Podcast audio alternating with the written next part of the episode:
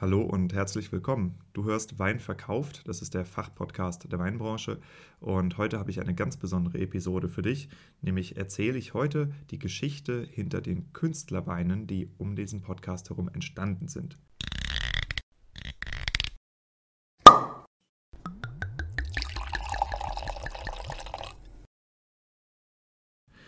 Die Künstlerbeine, das ist ein Projekt, wo ich einen Jungwinzer, nämlich den Nikolaus Weber und verschiedene Techno-Artists zusammengebracht habe und wir gemeinsam einen Wein hergestellt haben. Diese Künstler, das sind Alma Linda, Isa Beaufort, Akut, Matt Motor Michael und Martha von Straten.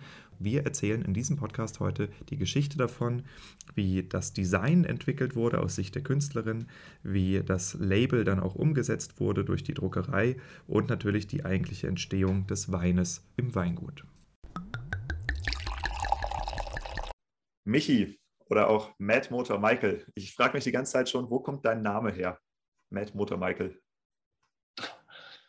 Ähm, ja, alte Geschichte, äh, noch aus der, aus der späten Jugend eigentlich. Äh, einer meiner, eins meiner ersten, naja, wobei, ja, nicht meins, eins meiner ersten, aber so mit Mitte, Mitte 20 hatte ich einen T4, einen Transporter, mit dem ich ständig Motorprobleme hatte, bis mir irgendwann der Motor explodiert ist. Und vorher wurde ich, obwohl mein echter Name ja Michel ist, wurde ich im Freundeskreis spaßenshalber manchmal Michael genannt. Und dann äh, nachdem mir der Motor explodiert ist, war ich der Mad Motor Michael. so einfach ist das.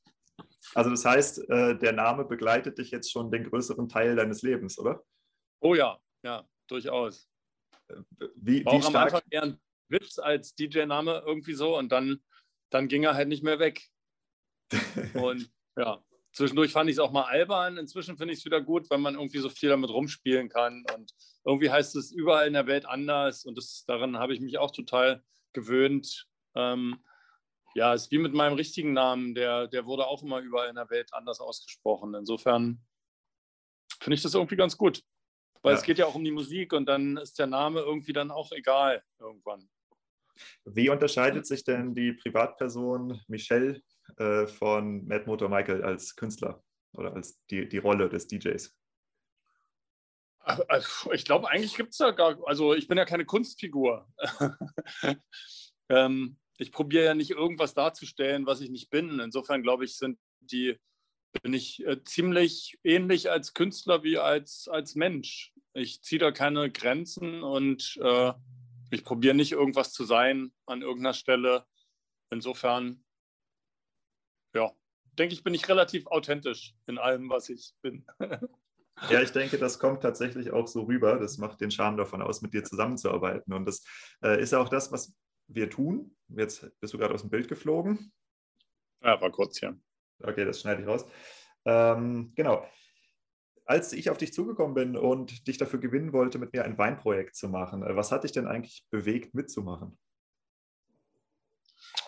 Ähm, Ach naja, ich, äh, tendenziell bin ich immer für, für, für gute Ideen offen und für irgendwas, was ein bisschen besonders erscheint. Äh, besonders war für mich diese Verbindung zwischen, ähm, also ich denke, in, in, in der Winzerszene ist es ein bisschen ähnlich wie in der Musikszene. Es ist alles beherrscht halt vom, von einem gewissen Mainstream, der, der den Markt beherrscht. Und dann gibt es halt einen Teil von, von von Leuten, die sehr gut arbeiten, äh, in unserem Fall gute Musik machen, in eurem Fall Leute, die guten Wein machen, die teilweise nicht die Beachtung bekommen, die sie vielleicht verdienen würden.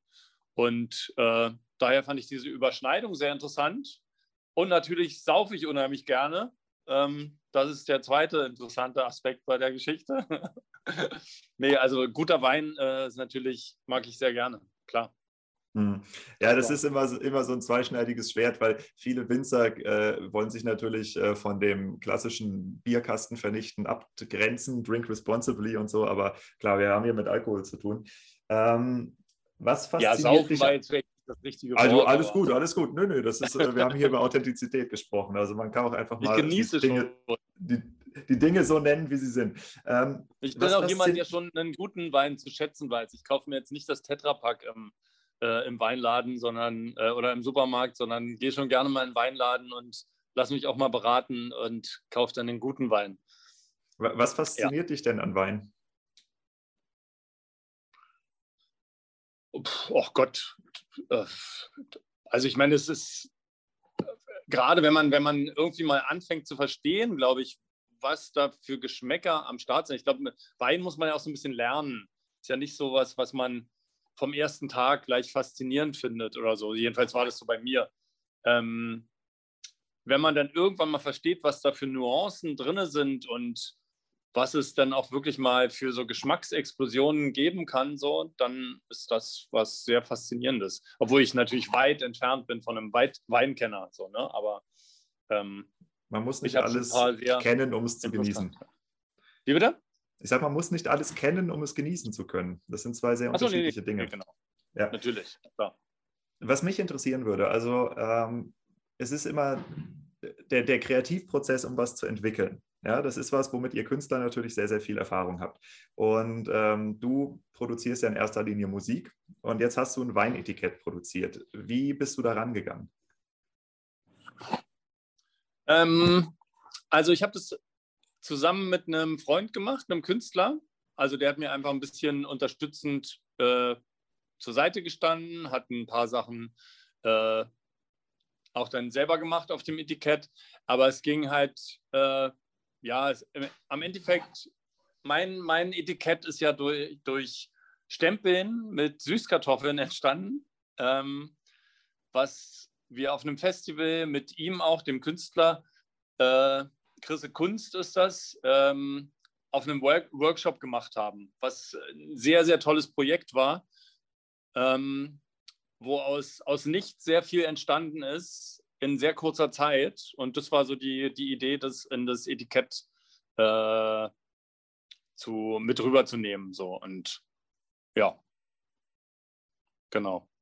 Und der Spruch auf deinem Etikett, wie ist es dazu gekommen? Äh, genau, wir haben, also im Endeffekt war dieser Stempelworkshop war dann immer in Verbindung mit Sprüchen. Und ähm, ich finde das ein sehr, sehr schöner, weiser Spruch, der natürlich mit Trinken und Wein zu tun hat, aber ähm, auch eine, eine eine Deepness hat natürlich. Hm. Es ist ja ein gewisser Hedonismus da drin, ne? Ja, das natürlich auch. Aber auch, ja, nicht nur Hedonismus, würde ich sagen. Aber ja, ich meine, Hedonismus und Wein ist natürlich auch nah beieinander, oder? Ja, auf jeden Fall, auf jeden Fall. Es gehört auch zusammen. Ähm, Genauso ja, wie Musik und, und Feiern. Also. Absolut, absolut. Also das ist äh, untrennbar voneinander verbunden, miteinander verbunden. Ähm, wenn du dir jetzt vorstellst, dass äh, einer deiner Fans oder einer deiner Freunde mh, gerade diese Flasche in der Hand hat und vielleicht auch jetzt aufmacht und äh, ein Glas trinkt, was möchtest du ihm oder ihr mitgeben? Am liebsten, dass er oder äh, sie sich äh, hinsetzt mit dem Wein, mit guter Musik, und versucht ein bisschen einzutauchen, sowohl in die Musik als auch in den Wein. Am besten in der Kombination. Ähm, vielleicht dann auch mit der Playlist, die wir machen. Ähm, dann glaube ich, kann man da einen sehr schönen Abend mit verbringen. Das wünsche ich auf jeden Fall dir, wer auch immer du bist, der diesen Wein gerade, die diesen Wein gerade im Glas hat, auch. Und genau, die Playlist hängt natürlich hier hinten dran. Das sind Tracks, die der Michi für dich ausgesucht hat. Und wir freuen uns sehr, wenn du äh, vielleicht bei Instagram oder so uns ein Foto zuschickst, den Michi verlinkst mit seiner Weinflasche. Das wäre richtig cool. Das wäre toll, auf jeden Fall. Zum Wohl. Als nächstes hörst du einen Ausschnitt mit Marius Krause. Er ist der Inhaber von etikettensprint.de und das ist die Druckerei, die an diesem Projekt beteiligt ist und uns geholfen hat, jedem Etikett noch einen individuellen Touch zu verpassen. Ja, Marius, du bist ja ähm, auch als Drucker involviert in dem Projekt und ähm, hast äh, wesentlichen Anteil, was ähm, die Materialauswahl hat und äh, da viel wertvollen ähm, Input geleistet. Lass uns mal da kurz reingehen, einfach in die, in die Materialien. Ähm, also Matt Motor Michael, der Kartoffeldruck. Ja, also da war dann, ja? ja? richtig. Also da war auf jeden Fall auch die erste Challenge, äh, da die Druckdaten so halbwegs äh, hinzubekommen. Äh, wie du gerade schon gesagt hast, äh, Es war halt äh, eigentlich nur ein Scan und wir haben schon am Computer die Farbwerte ein bisschen manipuliert, damit man da auch äh, ein bisschen farbige Sachen herausbekommt. Und ich denke, das Endergebnis ist auf jeden Fall zufriedenstellend. Ähm, und hier haben wir, jetzt muss ich selber in Dings gucken, den Unterlagen, haben wir auch ein äh, strukturiertes Material genommen. Das nennt sich Cotton White. Das ist so ähnlich. Also Cotton ist ja Baumwolle. Ach, das heißt, wir also, haben ein richtiges Baumwolletikett? Ja, also es ist ähm, nicht zu 100 Prozent aus Baumwolle, aber ein Bestandteil mit drin. Und, hm, äh, das, das hat eine schöne Haptik, ne? Genau, gibt dem Etikett auch eine äh, spezielle Haptik und ich denke, das passt auch zu dem Kartoffeldruck sozusagen. Also das äh, spielt ganz gut zusammen und deswegen habe ich das da ausgewählt. Auch mhm. ohne Veredelung, weil das Material im Vordergrund steht. Ja, also vielen Dank auf jeden Fall, dass äh, du hast uns da echt einen großen Teil der Arbeit abgenommen, weil äh, das ist schon ziemlich Freestyle, das Projekt und äh, insofern echt cool, dass du das auch so gut umsetzen konntest auf deiner Seite. Ja, und nachdem wir uns jetzt mit der Entstehungsgeschichte des Flaschenäußeren beschäftigt haben, wollen wir natürlich auch noch wissen, was eigentlich in der Flasche drin ist. Und dazu habe ich mich mit Nikolaus Weber vom Margaretenhof in Eil an der Saar zusammengesetzt und mir erzählen lassen, was wir hier eigentlich im Glas haben. Nikolas, als der Winzer, der das Projekt hier begleitet, wollen wir natürlich auch von dir hören. Erstens, wie sich das Projekt aus deiner Sicht äh, so gestaltet hat und wie es dir damit gegangen ist. Und zweitens, was für einen Wein wir jetzt hier im Glas haben. Und äh, vielleicht magst du einfach mal damit anfangen und kurz deine Sicht auf das Projekt schildern und uns danach dann den Elbling erklären.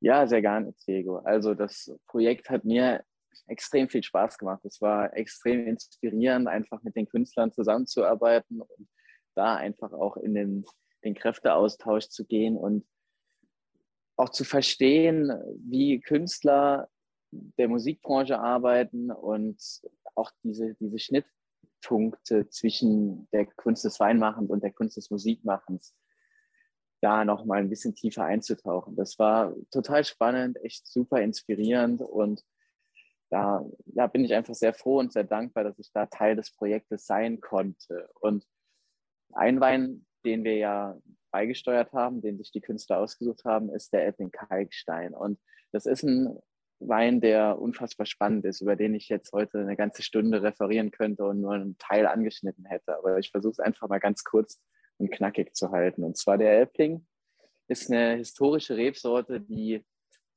wirklich eine ganz besondere Vergangenheit hat. Wir reden hier von der ältesten Rebsorte Deutschlands, also wirklich das erste, was damals in Deutschland zu Wein verarbeitet wurde. Und dadurch ist es einfach so, dass, dass ja, die Römer den Wein mit nach Deutschland gebracht haben und wir hier flächendeckend in ganz Mitteleuropa Elbling angebaut haben. Und dann wurde der Elbling irgendwann verboten aus verschiedensten Gründen. Und nur bei uns in der Region der südlichen Weinmosel konnte der Elbling sich halten. Und Dadurch sprechen wir von einer autochthonen Rebsorte. Das heißt, eine Rebsorte, die nur in einer Region wirklich noch in vermehrter Form angebaut wird und sich eben an diese Region perfekt angepasst hat.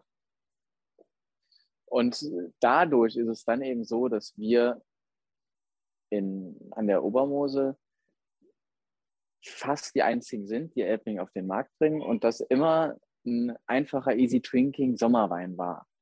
Wir von Margaretenhof haben dann aber irgendwann gesagt, dass wir den Elbling anders interpretieren wollen. Wir wollten, wollen aus so einer angestaubten Rebsorte wieder was Besonderes machen, was, was vielleicht auch ein noch besseres Image dadurch einfach ein Wein wird, der nicht mehr nur der Easy Drinking Sommerwein ist, sondern der auch gegen gutes Essen ankommt, der, der auch mal Ecken und Kanten haben darf, der einfach hochwertig ist. Und Dadurch ist der Elbling-Kalkstein entstanden.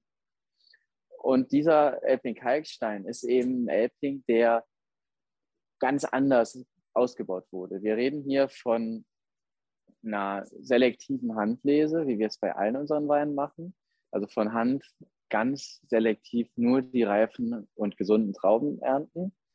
Dann kommt es nach Hause und wird entrappt, heißt die Stiele werden, werden entfernt und dann entsteht so eine Art, äh, ja, Maische nennt man das.